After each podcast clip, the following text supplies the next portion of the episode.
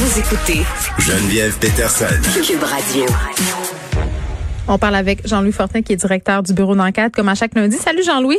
Bonjour Geneviève. Écoute, on continue un peu euh, cette série d'interventions que j'ai fait depuis la semaine passée par rapport euh, à ce qui s'est passé dans ma vie, dans ma cybervie, j'allais dire. Euh, puis on parle de ça pour élargir évidemment euh, le sujet sur le cyberharcèlement, les cybermenaces, la cyberviolence, appelez ça euh, comme vous voulez. Je disais la semaine dernière à quel point c'était compliqué de porter plainte à la police, non pas d'y aller, bien que ça peut l'être, mais tout le processus et puis vraiment, je veux le redire là. À chaque fois que j'ai parlé à des policiers, j'ai parlé quand même à pas mal de policiers depuis la semaine passée là à ce sujet-là, à mon sujet, au sujet euh, de menaces euh, de façon plus globale. J'ai vraiment senti que les policiers voulaient aider. Vraiment, ils voulaient être là, ils voulaient m'aider, euh, étaient d'accord avec moi que ça avait pas de maudit bon sens, qu'il fallait que ça arrête. Mais en même temps, j'ai senti à la fois ça mais euh, aussi le fait qu'il n'avait peut-être pas tous les outils en main euh, pour mener à bien, évidemment, euh, plusieurs plaintes en matière de cyberharcèlement et aussi pour faire appliquer des lois qui sont en tout cas, à première vue, qui ont l'air désuètes. Pourquoi c'est compliqué, Jean-Louis Fortin? Toi, tu connais bien ce type de dossier-là. Vous en avez eu au Journal des Histoires. Là.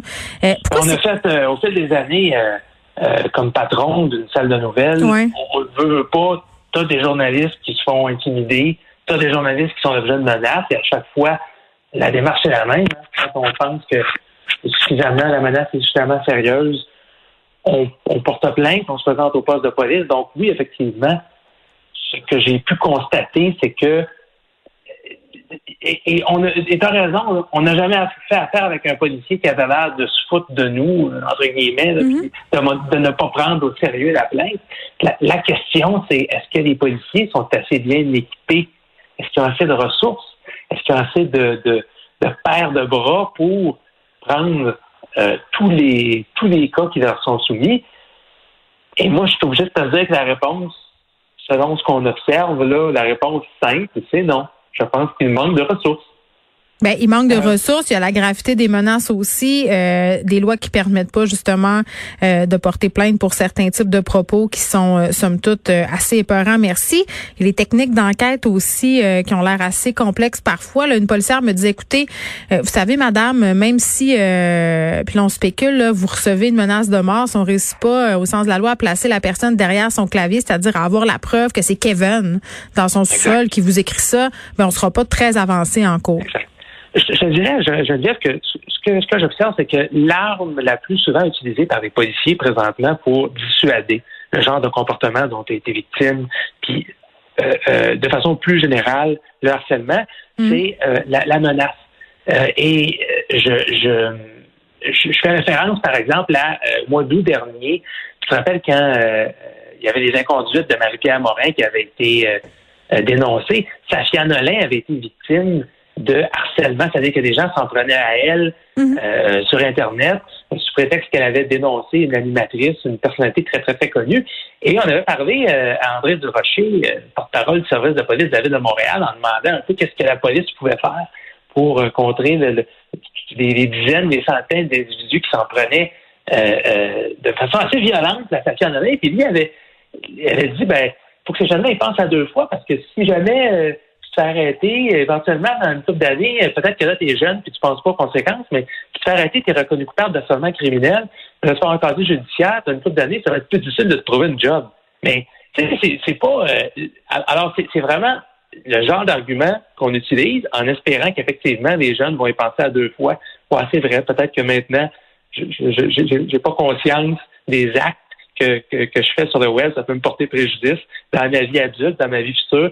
Ça peut me rejoindre pour plusieurs années, mais c'est effectivement ce qui peut arriver. Donc, je pense qu'on est beaucoup dans l'effet dissuasif plutôt que de, de, de déclencher une enquête formelle euh, et, et musclée à chaque fois qu'il y a une plainte qui est déposée. Puis, il faudrait que ça change à un moment donné. Là. Il faudrait que les lois euh, suivent les outils technologiques et s'adaptent.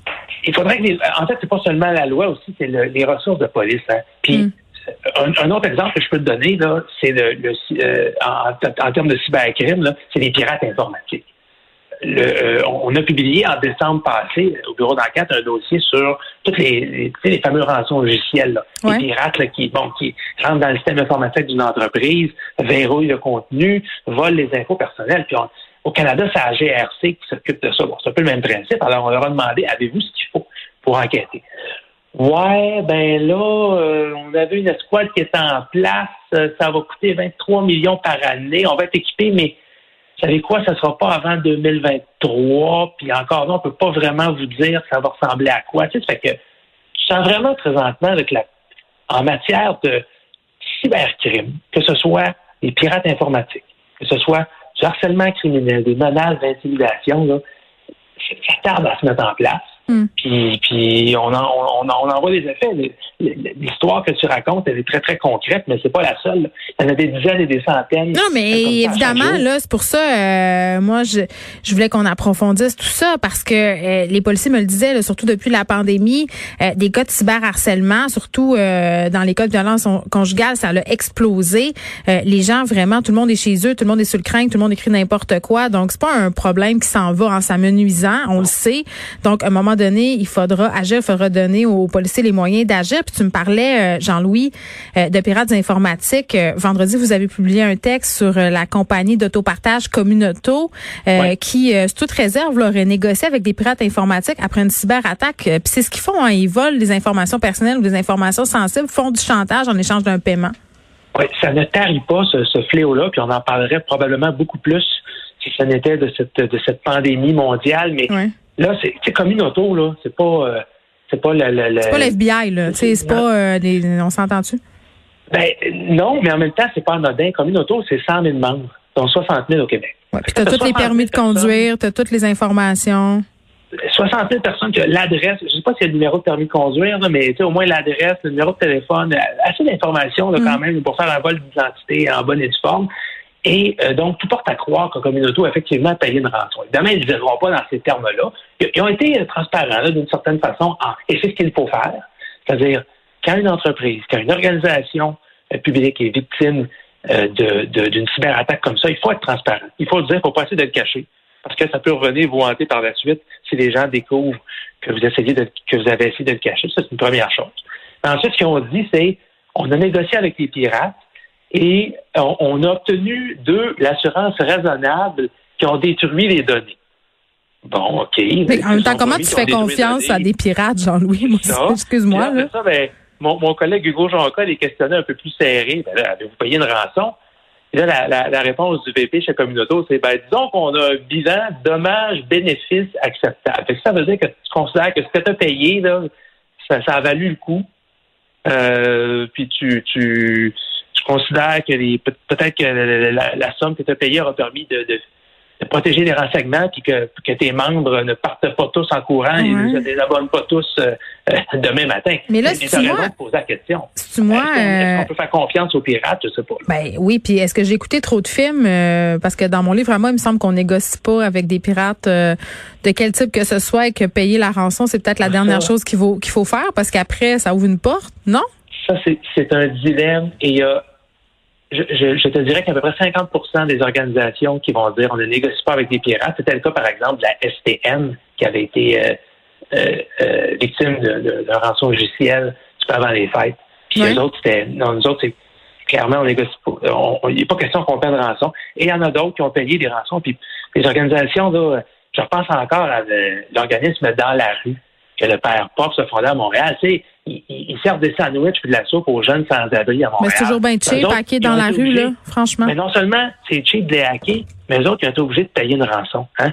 Puis, s'il y a ben une organisation qui devrait prendre chaque, chaque dernière scène qu'ils reçoivent pour faire leurs bonnes œuvres, nourrir les gens démunis, plutôt que de payer de l'argent à des pirates informatiques, c'est bien l'organisme dans la rue. Alors, il n'y a pas de bonne réponse, tu sais si t'es, malheureusement, ta sécurité informatique n'était pas à la fine pointe, puis tu n'étais pas capable, tu peux pas reprendre le contrôle de tes données. Des fois, la seule chose que tu peux faire, c'est payer une, rançon pour effectivement regagner l'accès à tes données. Parce qu'il ne s'agit pas simplement de convaincre le pirate de ne pas utiliser les données à des mauvaises fins.